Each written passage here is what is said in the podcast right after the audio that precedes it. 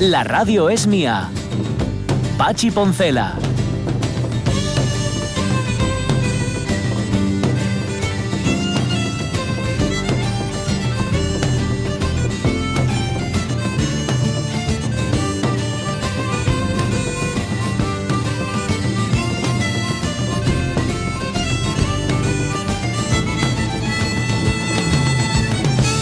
Las 12 y 13 minutos de la mañana me mandó un, un meme, como los llama él, un nene, Miguel Trevín, el otro día que todavía me estoy riendo, que son dos que están hablando y le dicen uno al otro, voy a montar una asociación para desganaos.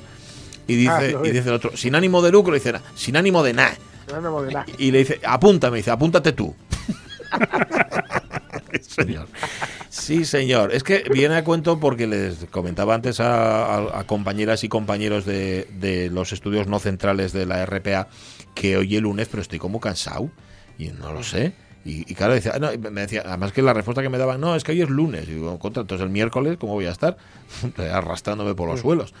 No lo sé, no sé. Bueno, eh, todo pasa al final. Asamblea Moza de Asturias, ¿verdad, Ramón Redondo? Eso es. La Asamblea Moza de Asturias, la AMA, es la que organiza la campaña de respuesta a la campaña municipal en Gijón contra, bueno, contra, iba a decir contra los jóvenes. No es contra los jóvenes, es para prevenir, bueno, para lo que sea. Sea como sea, nos gusta esa campaña porque nos parece que va duro y a la encía. Y siempre está bien. Digo la campaña, de, la de respuesta, ¿eh? La otra, bueno, yo le veo le veo cositas. ¿Qué más voces nos dicen los oyentes o nos recomiendan al menos? Dave Gahan, que nunca sé si se pronuncia así, de Depeche Mode. Depeche Sergio, Mode. sí. Dice que lo vio en directo y que le impresionó mucho la voz de Dave Gahan. Eh, ¿Lo, lo estoy pronunciando bien? Gahan, es así, ¿no? Graham. Gahan, vale. Sí. Eh, Mo- Monse Pérez dice, yo de mayor quiero cantar como Freddie Mercury, qué fenómeno, la voz de Jimi Hendrix, perfecta en sus canciones, premio, dice, para el coro de la ópera de Oviedo, nunca me canso de escucharlos en el Campo Amor, Gustavo Pérez, el vocalista y guitarra rítmica de nuestros Blues and sí. Decker, transmite de un modo que me emociona mucho el alma de sus canciones. Sí, sí, sí, pues mira, lo dice, lo dice Monse Pérez. Em, espérate, es que tengo, tengo más aquí. Lo que pasa que como Facebook tiene su propia manera de hacer las cosas, Ramón Pardo, por ejemplo, hay, Espera. hay varias voces, pero recientemente Mara Barros en el Niemeyer con los colegas de Sabina. ¿Qué voz tiene la moza? Y luego pone eh, a Coquemaya, nos pone a Coquemaya Rego, nos pone la versión de No puedo vivir sin ti con Annie. Sweet. Y luego una- la foto de un tal Nick, Nick Cave que, que dice Coquemaya contra Nick Cave. no sé. ¿Quién? ¿En el barro? Nick Cage. Nick Cage, dice él. Sí, es que yo no lo digo porque de- la- todo lo que tenga que ver con defecaciones lo dejo para, para mi vida privada. No quiero tampoco contarlo aquí en la radio mía. Bueno, mm, no sé, estas cosas nos cuentan los oyentes y nosotros las compartimos aquí. Nos había quedado pendiente un par de efemérides históricas de- del día de hoy, de este 31 de agosto que está ya para acabar. Una de ellas es que tal día como este en el que estamos, pero en el año 63, se ponía en funcionamiento lo que se llamaba la línea caliente. La línea caliente conectaba Washington y Hola. Moscú. No, no, no. Que llevas puesto y todo eso. Da- llevas no. puesto, Nikita. No. Pues hombre, si, tiene- si tienes un zapato, eh, ponlo encima de la mesa, ¿no? O algo así. Era la línea caliente entre la Casa Blanca y el Kremlin, que evidentemente ayudó mucho, o eso parece, a mejorar la comunicación. Ahora te oigo perfectamente, Dimitri. ¿Ves? Con la voz clara y potente de un tenor dramático, sí. Ah, que tú también me oyes bien a mí. Bueno, Bueno. entonces Eh. Los dos nos oímos perfectamente, así es que ya... Ya. Claro. Claro. Me alegro de que estés bien y de que yo esté bien. Estoy de acuerdo contigo, lo principal es estar bien. Eso es lo fundamental. Eh, señor, eso es lo fundamental. Esta era la conversación que se traía. Es de que mis lo- partes favoritas. De Sí, la bueno, bueno, bueno, absolutamente brutal. Está muy bien. Ay. Y luego también en el año 97, en París, Diana Spencer, princesa de Gales, su pareja, el multimillonario Dodi Al-Fayed, y su chofer Henry Paul mueren en un accidente automovilístico.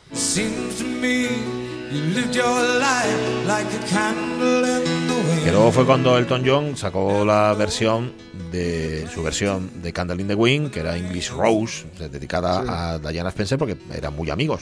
De hecho, él tocó en aquel funeral y, eh, que fue muy emotivo. Yo me acuerdo como si fuera hoy de aquello. Y sí, fue el 31 Sí, sí, de agosto del 97. Yo recuerdo, recuerdo, recuerdo además que, sí, sí. Yo recuerdo que estaba trabajando en, en el rastro Sí. y, y, bueno, yo montaba, pero luego eh, había veces que no estaba toda la mañana, si tenía algún examen, alguna cosa así tal. Ujú. Y volví a casa y me, me encontré con, bueno, todo esta, toda Este la- en fin, el revuelo, ¿no? Sí. Y que cuando volví, esto, esto de, cuando, la, pues eso, la cultura popular, ¿no? Y cuando, cuando llegué para, y, y venía un poco con la noticia, porque no había internet, no había nada, estaba mi, vamos, mi hermano, mi padre, el rastro, que lo sabían de sobra porque era el, pues todo el rastro, toda la gente que estaba paseando ese domingo hablando de esto. Sí, sí, sí. Eh, no, no hubo de la muerte tema. de Diana. Yo el año, al año siguiente, esto era en el 97. Bueno, yo me acuerdo muy bien, porque yo cogía vacaciones el 1 de septiembre. Y era la época que trabajaba en una emisora cara y entonces tenía de vacaciones el mes de septiembre. Estaba todo el verano ahí dándole, dándole y luego... el- entonces por eso me acuerdo que era el primer día, vamos, era domingo, sábado, domingo, una cosa Mm, así. domingo, era- domingo, domingo sí, era. sí, sí, sí. Y por, y por eso me acuerdo perfectamente. Y me acuerdo también porque al año siguiente, año 98, eh, viajamos a París y en París a- eh, hicimos una ruta nocturna por París, en autobús que te llevaban y te señalaban sitios.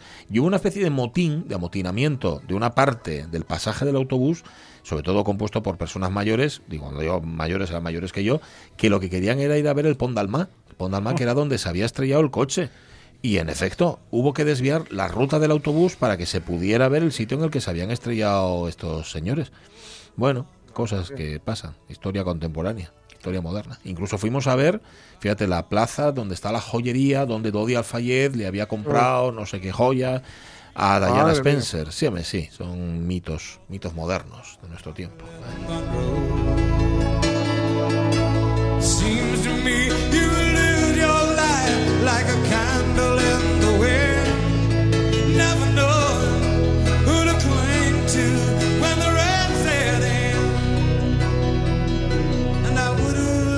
Igual lo que, lo que mata el Toñón es esa facilidad, ¿no? Para hacer melodías.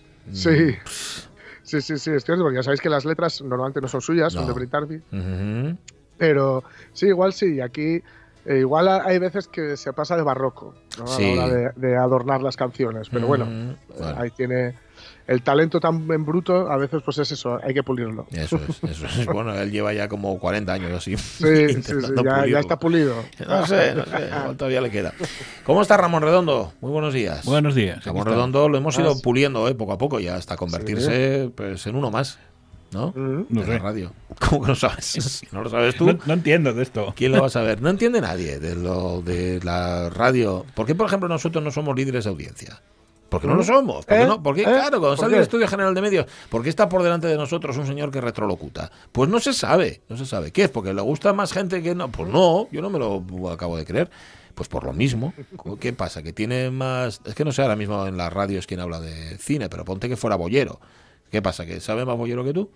No. Sí, sí. No. ¿Tiene más presencia ¿Qué que tú, Bollero, antes? Yo creo que no. Yo- yo- vamos, que no, que no.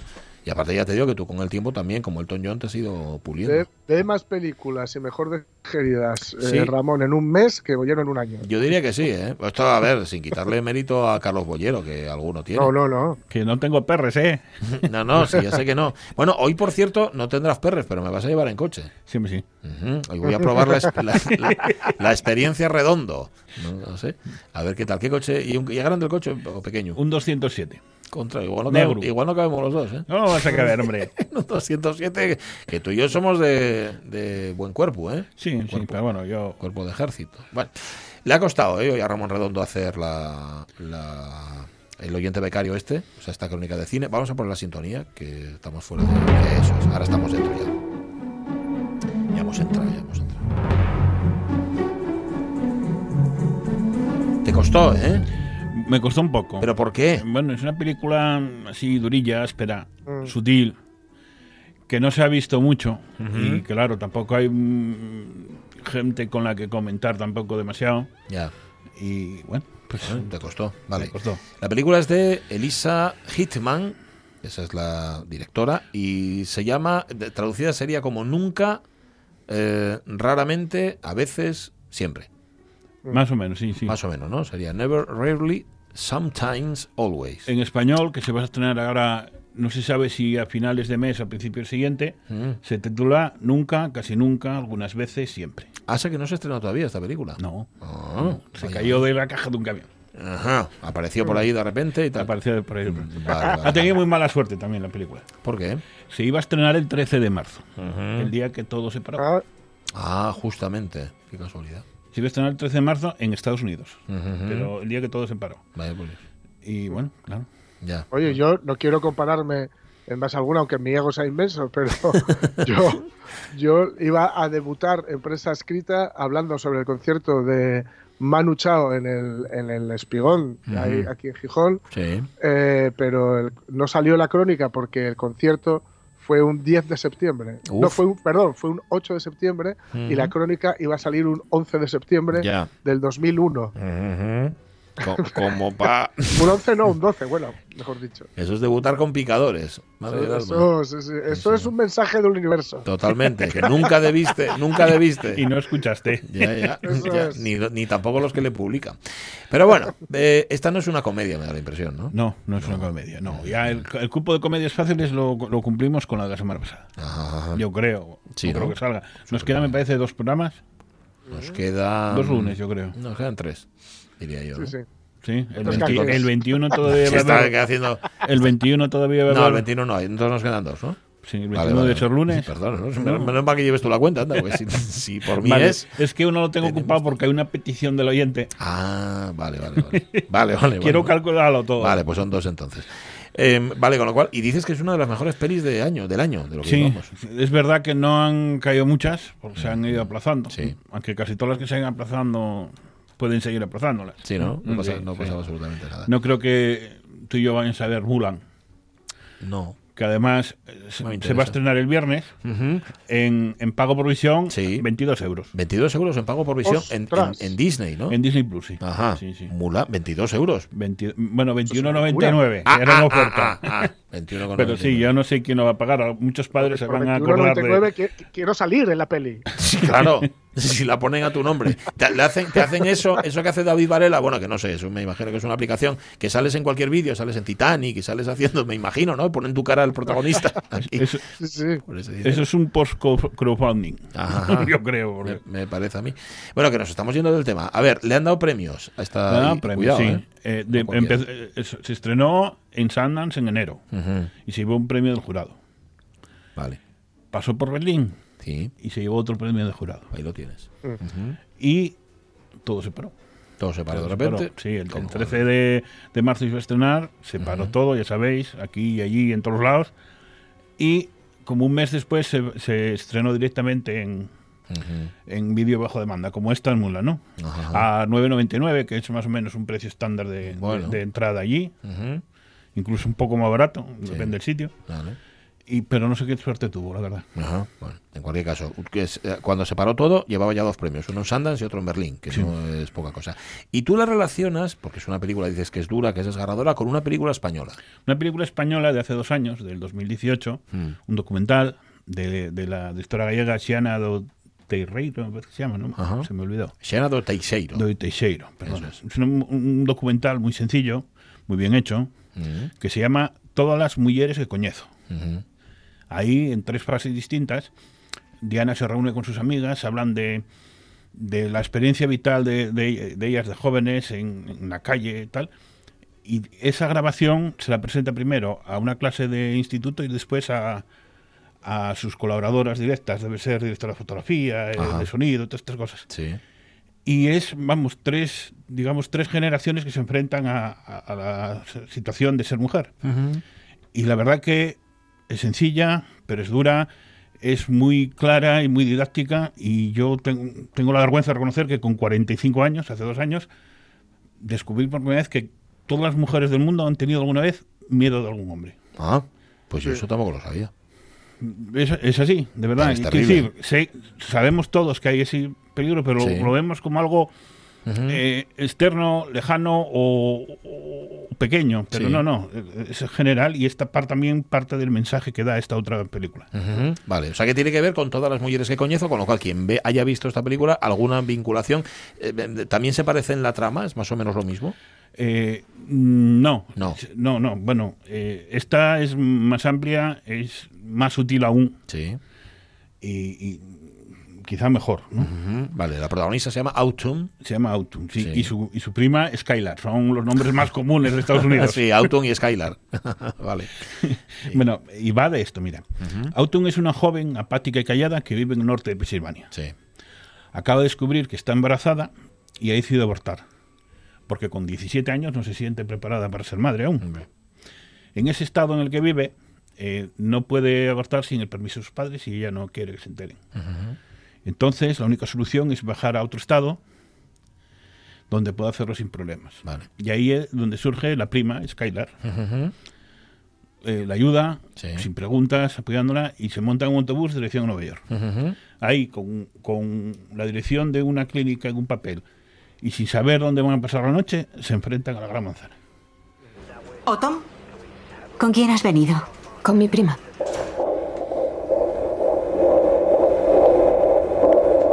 Este es el sonido más maravilloso que vas a escuchar nunca.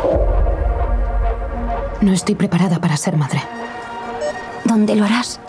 En Pensilvania imposible. Podrías intentarlo en otro sitio.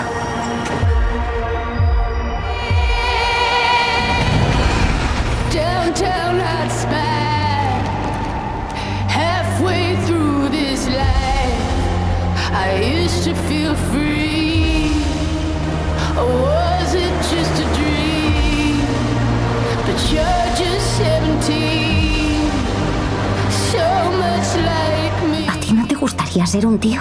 Ya te digo. 17. Oye, eh, eh, me suena que en Super Empollonas también hay un momento en el que dicen algo así. ¿A ti no te gustaría Sí. ser un tío? Me suena, ¿no? Que el año, el- el- la semana pasada. Mira, ahora, ahora me lo pones en duda. El La- el doblaje no me gusta mucho. No. No, eh, quiero decir, en- por lo menos en esta frase. La pregunta es así, ¿no te gustaría? Y ella decía eh, siempre o, o todo momento, no, ya te digo que parece que, que le da como Mm. Ya. Ya, superficialidad. sí, ¿verdad? Sí. Quita ahí- No, no es rotundo, ¿no? No es rotundo. Bueno, este es el tráiler de la película de Never Really, Sometimes Always, que es el título de la misma. Mm, veo que empiezas por las actrices. Empezamos, si quieres, por ellas. ¿Quién hace de Autumn? ¿Quién es ella? Eh, se llama Cindy Flanagan. Ujú. Debutó en esta película. Ella, Sí. Bueno, ya la conocían, el- eh, la directora y el socio la conocían desde los 14 años. Ella tiene 21 ahora. Mm. Eh, porque es novia de un chiflao, de alguna manera, o era Ah. novia de aquella. Sí. Formaban parte de una especie de comuna de, de seguidores de un grupo y de un sello discográfico que, que eso vive en Coluna, hacen festivales Mm. y viven en una casa común. Y haciendo un documental, pues Sí. descubrieron a toda esa gente y a la novia del, del gañán este. Del tipo, del tipo que es esta, que es Cindy Flanagan. Y la llamaron. Y vamos, acertaron a pleno. Ajá. No había hecho nada y con este papel ya le sirvió para hacer un contrato con una empresa de representación de los mejores de, de Estados Unidos. Qué bien. Aunque de momento está todo parado, parado, y sí, sigue siendo. sí. Ujú. se- lo leí en inglés, igual no lo traduje muy bien, pero sigue siendo una Kelly en un centro de convenciones en, en Buffalo, donde Ahí vive. va. Porque todo está parado. Ya, ya, ya. Bueno, La Vale. compañera, la prima. sí, Talia Ryder, que tenía una pizcañina más de experiencia, dos o tres cortos, Ujú. Pues después de esta película ya hizo, ya participó en el West Side Story de Spielberg. Ahí va. Ni más ni Bueno, menos. esta ya pegó el salto para arriba, ¿no? El 18 de diciembre, si no pasa nada, lo veremos. Uf, cruzamos los dedos a ver qué pasa. Bueno, no- la música no se la han cambiado, esa historia, espero, ¿no? Digo, digo, con esta manía que no, de, pero nunca qué se sabe nunca con se estas sabe. Bueno, y la directora que es Elisa Hitman, que sí, la verdad es que le tocó mala suerte para esta película, que es la tercera suya. Es la tercera, sí. Eh, yo la primera no la conozco, la segunda la vimos en Gijón, Sí. se llama Beach Rats. Está bastante bien, aunque no, no tiene el- la entidad esta, es- digamos que va la progresión va hacia ascendente. Ujú. Pero con esa segunda ya, en Gijón no, pero en otros festivales ya tuvo sus premios y consiguió traer la atención de la jefa de producción de BBC Films, Ajá. que la llamó Jolín. cuando estaban en el Festival de Londres. Ujú. para conocerse. Y cuando presentó los proyectos de los que tenía que hablar, cuando hablaron de, de ese proyecto que tenía de una chica que quedaba embarazada, dijo, pues esa Ujú. me interesa. Y, y que yo sepa es la primera película, porque series ya lo hicieron, que coproducen, primera película no británica que coproduce BBC. Que además está coproducida con la productora de un tal Barry Jenkins, que solo hizo Moonlight, premiada en los Oscars. Sí. Y la, de- la que presentamos el año pasado, la de El Blues de Bill. Ujú. O sea que Bueno. Bueno. está bien arropada. No, no, no, no estaba. Pero no, y eso, llegó eso la- la- el 13 de marzo, no se pudo estrenar y ahora dices que se puede ver. ¿En, en España se puede ver ya o no? ¿O hay- ¿Y hay fecha para estrenarla? Eh, Film Affinity dice que se estrena el 25 de septiembre. Ajá. El séptimo arte, Sí. séptimo vicio, séptimo arte, dice que el, a principios de, de octubre. Vale, pero nunca en pantalla grande. Eh, no, hasta ahora no, Hasta eso ahora sí, no. eso sí va a ser en pantalla grande, yo Ah, creo. vale, vale, y, y vale. creo, creo, porque no lo tengo todavía muy estudiado, creo que va a estar en San Sebastián. Ah, vale, vale. Bueno, o sea que de momento mala suerte para la directora, pero, pero va. Mm, va- levantando cabeza. Puede que se recupere. Mm, ¿Qué hace Lisa Hitman? Me imagino que intervenir poco, ¿no? En la historia. Sí, sí, la verdad es que es una historia naturalista. De hecho, el premio al jurado que le dieron en Sundance es por, por el tono neorrealista. Sí, así lo dan. Es un premio especial, que supongo que los especiales los añade. No es no está, digamos, concertado en, el, en, en- en- los que están regularmente. Sí. Por el tono neo- neorrealista de, bueno, de esta realidad terrible de. Sí, una de, de Autumn, ¿no? Que- de, de- de Autumn, sí, de, la jove- de las jóvenes eh, en el mundo, yo creo sí. que así. ¿Cómo es el mundo de, de Autumn?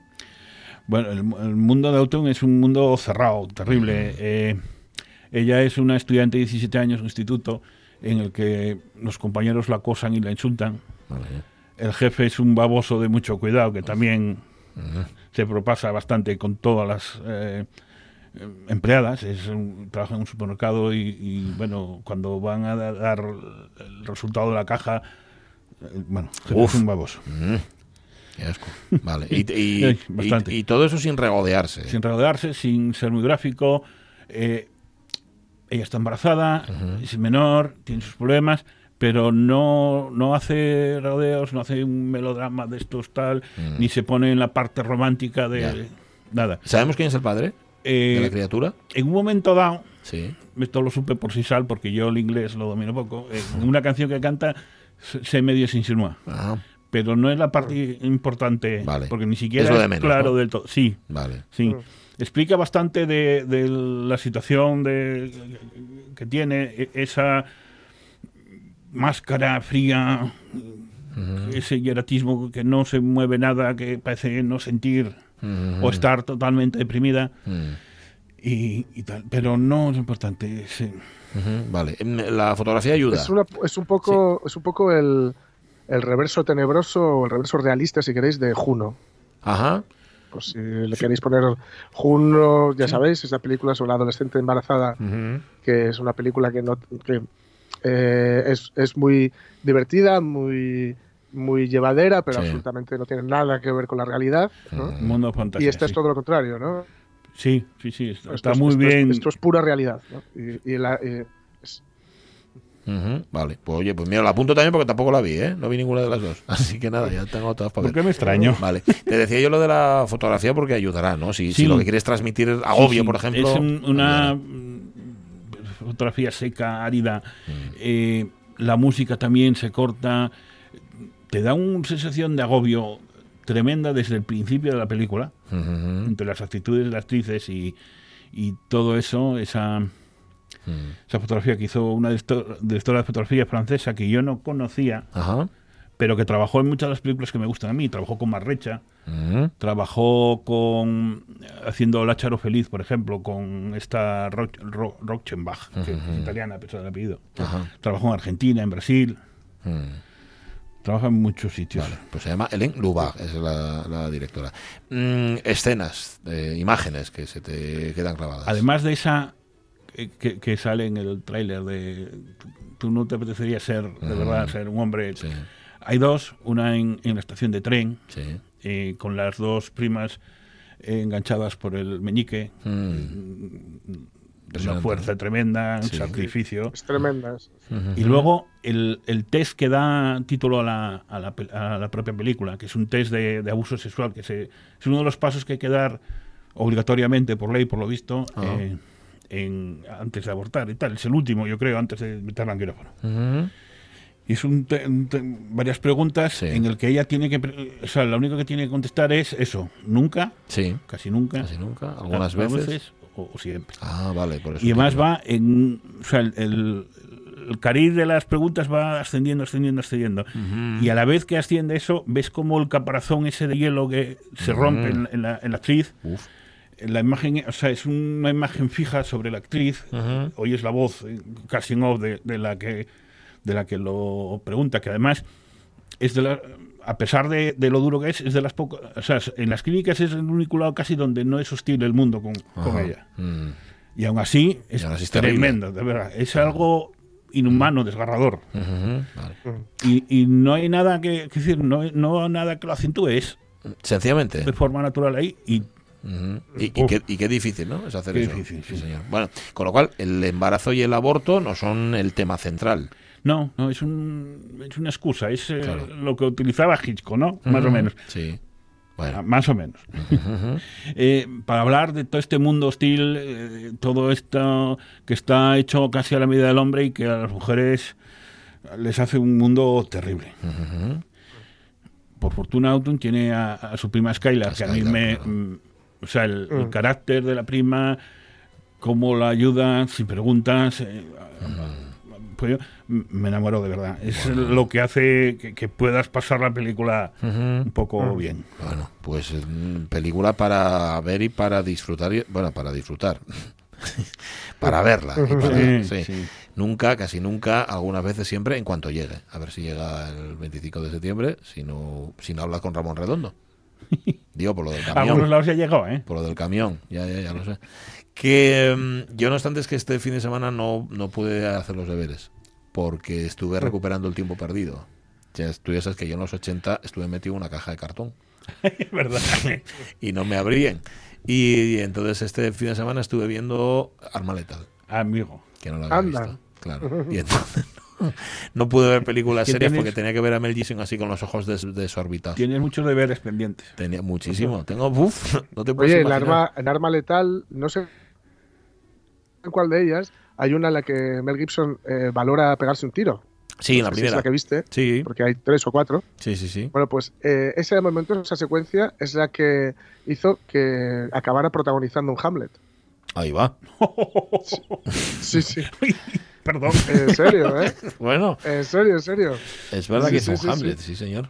Vale, No sé. Y es en esa escena justamente antes es cuando enseña el culo. Bueno, un poquitín Ah, antes. mira, bueno, entonces igual fue la otra, pero. Igual fue la del culo, sí, sí, no lo sé. Ahí, esa no, con, con lo del culo creo que protagonizó Macbeth. Dijo, o le ofrecieron un Macbeth o algo así. ¿Qué? Sí. Que decimos que Dime, dime. eh, Estás en tu sección, en cuanto acabe la sintonía ya no puedes. pero- recomendemos una película del Festival de Málaga, ¿no? Sí, es verdad, la de Kitty Mamber. Y otra, Y otra más. la de las niñas, Ah, sí, también. Biznaga de Oro. Anda. O sea que vaya. A pero- Cercés. Y no había quinieles y... bueno, está bien. que es una pena que no hubiese quinieles porque estaba de racha. Vale. Y Kitty Mamber llevó el premio a la mejor actriz. Bueno, con lo Ah. cual nada, estoy- fuiste al copo. Fui al copo, sí. Totalmente. Sí, sí. Sí, señor. Bueno, enhorabuena. Ramón Redondo. Las Una 12.41. Venga, gente. Ven- 20 años del estreno de Nueve Reinas.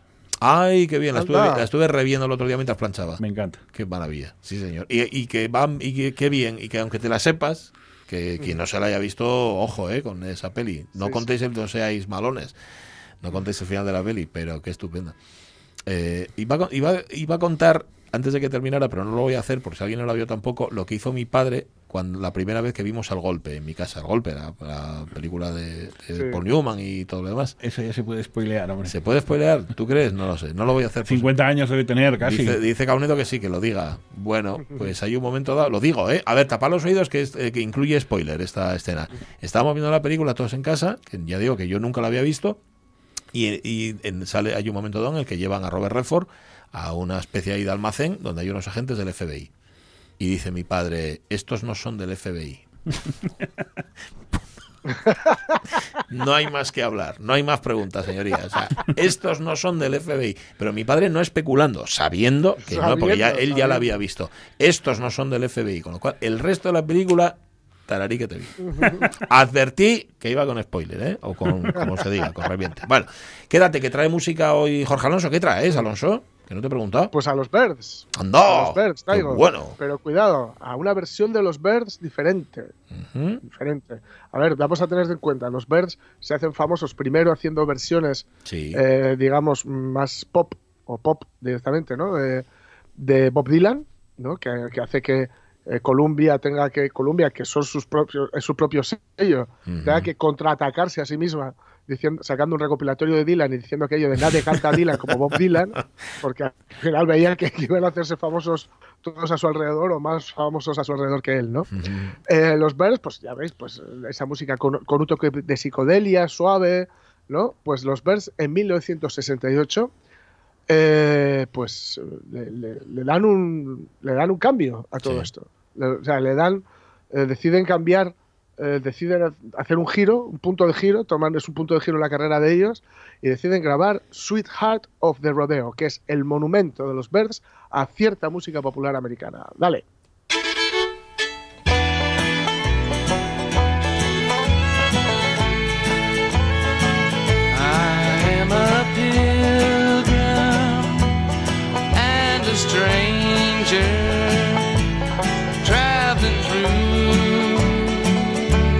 this wearisome land. I've got a home in that yonder city, good Lord, and it's not not made by hand.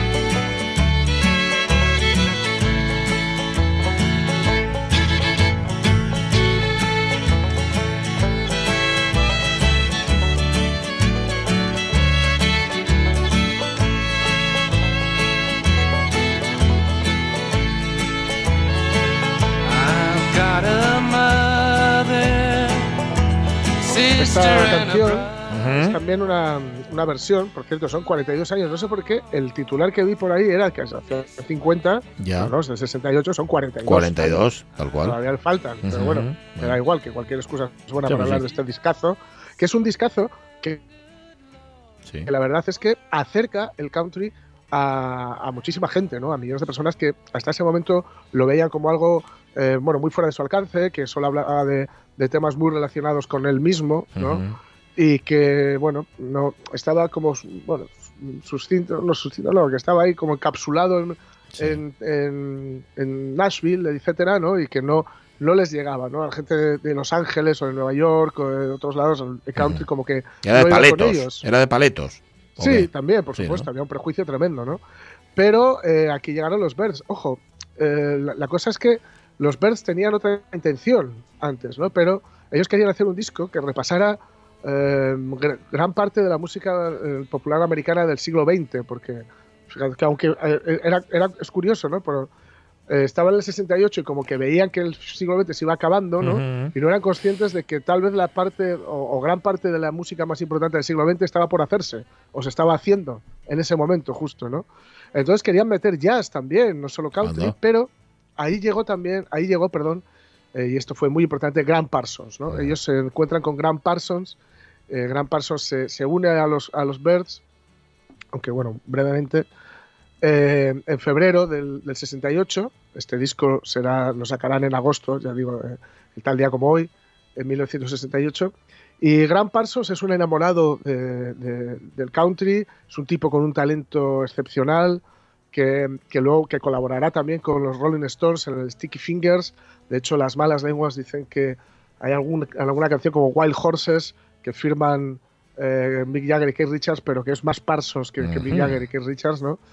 Um, y que es, un, ya digo, un apasionado. Él, él es un, él es un niño, un niño pijo, pero con, con- sí, sí, es un tipo es millonario, eh, vive de rentas, no ha trabajado nunca, pero se ha dedicado, a- tiene mucho talento, ha escuchado y asimilado muy bien el jazz, pero le da, digamos, eh, a- es uno de los que empieza a rejuvenecer el jazz o a darle otro aire Mm. al jazz y luego vendrán, eh, bueno, eh, ya, al jazz, no, perdón, el country, y luego vendrán otros nombres que otro día hablamos de ellos, ¿no? El caso es que solo es, es él quien hace que los Birds se olviden de probar cualquier otro tipo de cucharada de la, de la música popular norteamericana y se centren en beber todo el country que puedan y soltarlo aquí, ah, pero un poco a su manera. Eh, Ama- I Am a Pilgrim, la primera que escuchamos, es una, es una canción popular, Sí. pero este es un clásico ya de ellos. You Don't Miss Your Water.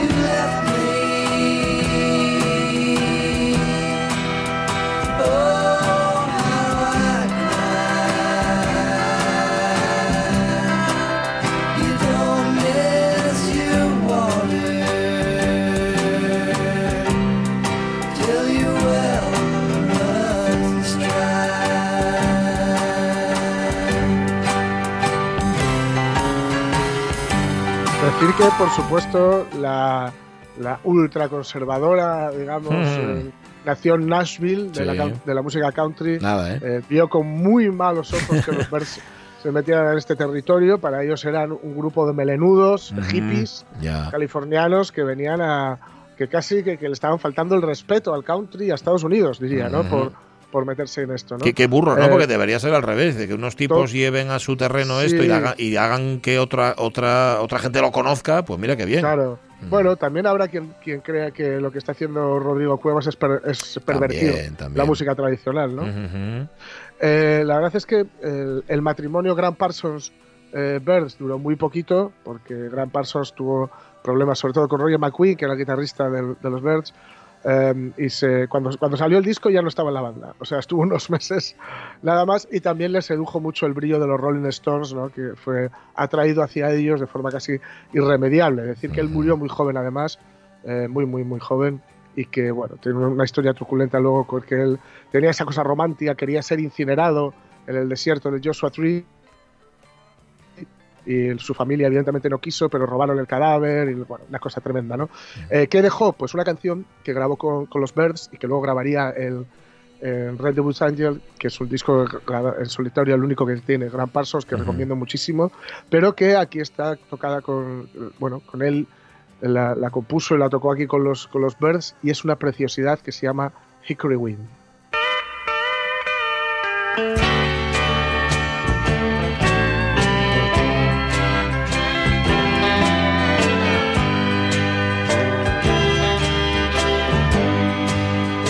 In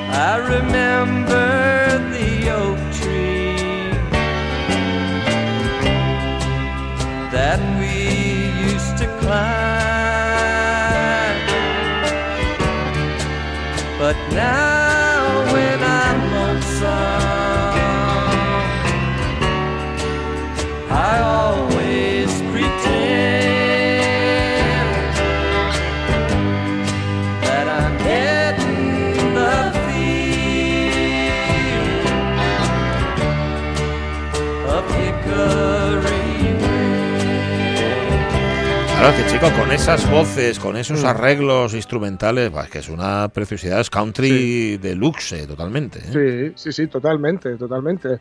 Es cierto que no habla a lo mejor de la, de la comunidad que, de la que partió el country, ¿no? De una comunidad más cerrada, más, más eh, pegada a la tierra, al terruño, etcétera. Ujú. Pero habla de otras cosas, habla de precisamente, en realidad muchas de ellas son odas a Estados Unidos, a los paisajes, a, a su paisanaje, eh, que es Ujú. perfectamente extrapolable a cualquier otro lugar casi del mundo, diría, ¿no? Aunque tal vez no con la misma intensidad. Pero bueno, el disco es una preciosidad. Yo es un disco que lo veo muy de, de- de- un disco de tarde, Ujú. ¿no? para poner así de tarde, como Ajá. a las 6 o las 7, Sí. cerca del atardecer a ser posible. Vale. Y es una maravilla, es una gozada. Ahora que anochece como a las ocho y media, os lo recomiendo que os lo pongáis. Sí, y ya veréis qué lunes más guapo se os queda. Sweetheart of the Rodeo, que cumple no 50, sino 42, 42 años. El monumento de los Bears a la música o cierta música popular americana. Qué desconfianza y siempre. estoy yo pensando que no ¿Qué? puede ser 42. Tampoco, ¿eh? No, No. tienen que ser 52. 52. 52. Ah, Es que amigo. tenía- tengo yo 43. Ya. Tú siempre quitándote No años. por las matemáticas, ¿eh? Por- Ya, ya, ya. No, no. Si, si aquí somos auténticos hachas calculando fechas en la radio mía, madre mía. Finos, finos. Decía yo, Germán Heredia, qué desconfianza siempre hacia los melenudos, ¿no? Hacia esos No, hippies con. No. No, per- perdona, perdona, pero mira, hay algo que me ha tocado la fibra sensible. Es que a mí el country siempre me ha tenido enamorado. O sea, a mí toda clase de, de- de- de rizos en, en estas personas que tocan el country me han, vamos, me han Sí, siempre ¿eh? fascinado. Bueno, la bueno. música, desde luego, eh, es una de las, de las opciones culturales, de las pocas opciones culturales que tiene Estados Unidos. ¿eh? Realmente Mira. es algo, ahí acierta muy bien tu compañero radiofónico. Vale, vale. Oye, lo, pues entonces, entonces no te ponemos hoy la sintonía y dejamos esto de fondo. ¿Te No, gusta? déjalo así, déjalo Venga. así. te que eso me encanta, Contra- eso me encanta. Para un día que acertamos. Oye, déjame que diga otra cosa. Felicidades Ramón Redondo y felicidades a Mon Forcelledo, que hoy es San Ramón. Nos acaban de decir, sí señor, hoy es San Ramón, así que nada. San. Ramón Nonato. San Ramón Nonato, el prove, que no dio tiempo a ser Malu, por eso llegó a Santu. Directamente. Oye, hoy tenemos, hoy tenemos en la pelu historia al cirujano, al barbero cirujano. Por supuesto, Ah, bien. tenemos a un francés, eh, a un Perrier, o como se diga, ¿eh? A- que nació ya por el año 1500. Fijaros, esto, esto de la figura de, de, de cirujano a de siglos atrás, no sé qué iluminado le dijo que el barbero podía ser cirujano. Sí. Yo, yo, yo creo que fue que los cirujanos no se atrevían a sacar muelas, o que era algo así como muy asqueroso. Y entonces, bueno, tomaron los... los- Eh, estás ahora mismo, estás en un sitio, Germán, estás en un sitio con, cobertu- con cobertura complicada, porque se, se nos entrecorta. Mm, Igual, mira a ver ahora, Mejor. ahora peor, no, no, ahora peor todavía. No sé, ¿estás cerca de alguna, de alguna puerta? o-. A ver, a ver, inténtalo. A ver, a ver Venga, ahora. mejor. ¿Me escucháis mejor ahora? ¿Ahora? Va- Venga, lo intentamos, tira. Venga, vamos a intentarlo. Venga. Bueno, nada, que los peluqueros de entonces también eran cirujanos, ¿vale? Incluso, ¿me, me escucháis bien? no? Sí, sí, perfecto. Bueno, pues mira, en aquellos siglos ya muy atrás, eh, pues en el siglo XIV, XV y XVI, inventaron los peluqueros aquellas las llaves dentales o el Mm. picado dental, que eran los precursores de los forces modernos de ahora. Ah, Pero bueno, voy a rescatar de aquella figura de cirujano eh, barbero que, que, que siglo a Ambrose. ¿Por qué? Porque mirar, Ambrose yo creo que fue el precursor de la cirugía. ujú. Eh, tenía un origen muy humilde, ¿eh? era Sí. hijo de un artesano y de una actriz, pero tenía un hermano que era también eh, cirujano peluquero, Sí. ¿vale? Y entonces, ¿qué? peluquero o barbero de aquella, ¿eh? vamos a, a- a- a hacerlo bien. Bien. Los cirujanos barberos eran considerados como trabajadores manuales, además de ya ser heridas y cortaban el pelo, afeitaban y realizaban sus ángeles. Ujú. Pues fijaros, para que Ambrose pudiese ejercer la cirugía, era- él era modesto, no había hecho estudios, o sea, no tenía ni tiene lo que se daba antes la medicina, solamente, bueno, pues sabía el francés, pues el hermano le aprendió esta profesión, Ujú. que era como, eh, como pasar de una cirugía a otra. Cuando Sí. tú no tenías mucha, mucha, muchos estudios, primero tenías que hacer una cosa para saltar a la gran cirugía que los cirujanos de palabra que se llamaban antes, ¿eh? Así era como que este, este particular hombre, el Ambrose, pues Mm, ejerció la profesión de blumero junto con su hermano hasta los 18 años Sí. y ya su hermano le metió en un hospital francés en el siglo ya, eh, de- el Hotel Dieu, me pues, sí, no, no, no, que fijaros, ese hospital era de la- del siglo VII, creo que decían las, las, las crónicas. Ajá. Y bueno, pues ahí terminó siendo el mejor cirujano de la época, Fíjate. precursor de la cirugía moderna. Fijaros que, que inventó un apósito que Sí. eliminaba los gérmenes de las heridas, de, de aquellas guerras que, que se hacían, con aceite de rosas, yema de huevo y emplaste de hierbas. Es más, inventó la ligadura de, de- de vasos en las, en las amputaciones. Toma. Claro, en aquella época, bueno, en las guerras que había, pues, pues Sí. pasaba lo que pasaba. Los tubos para drenar también es idea de ella, fue un, un- invento él. Y las Ujú. obstetricias, que fue un campo bastante que él atendió, pues fijaros, la- las forces aquellas que, le- que, que los, que los peluqueros eh, eh, inventaron para sacar los dientes, él inventó algo también para sacar a los críos cuando salían de nalgas. Algo le valió a aquellos estudios para que también inventase un, un artilugio del que hoy conocemos, bueno, pues para, para, para que cuando el crío Sí.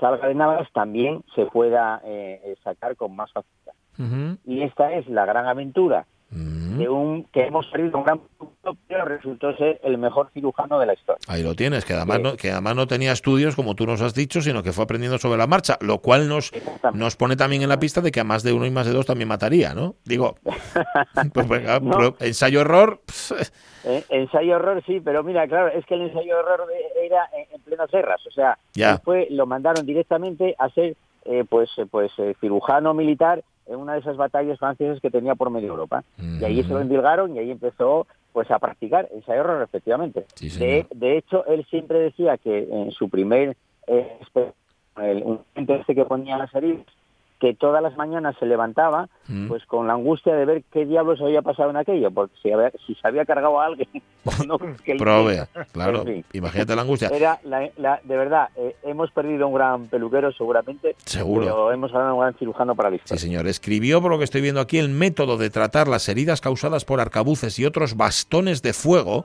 y aquellas que son hechas por pólvora de cañón. O sea, que se especializó el tipo, ¿no? En heridas de guerra. Exactamente. Pues nada. Un, un gran personaje, de verdad. Otra pare- leyenda de la cirugía, pero también de la de la peluquería como estaba mantenida antes de los barberos, porque Ujú. ah, ya veis que la, la o la literatura y la iconografía, Mm. icografía y la, y la pintura de aquellos siglos de cómo los peluqueros también hacían de cirujanos para sacar las muelas, no era precisamente muy gratificante la que No. tenemos en las pinturas.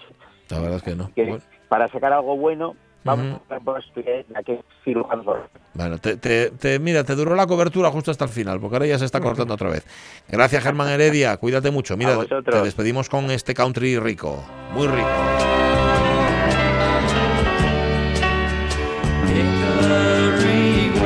Ambroise Pagué, que empezó cortando pelos y ya lo tenéis, ahí acabó suturando arterias. Pasa buenas vacaciones, Omar Caunedo, disfrútalas de verdad, te encontramos aquí a la vuelta. Ramón Redondo, hasta el lunes. Bueno, ahora cogemos el coche. Eh, Jorge Alonso, mañana más, ¿eh? Mañana más. Venga, aquí nos encontramos, ahora las noticias. Seguid escuchando RPA, chavales.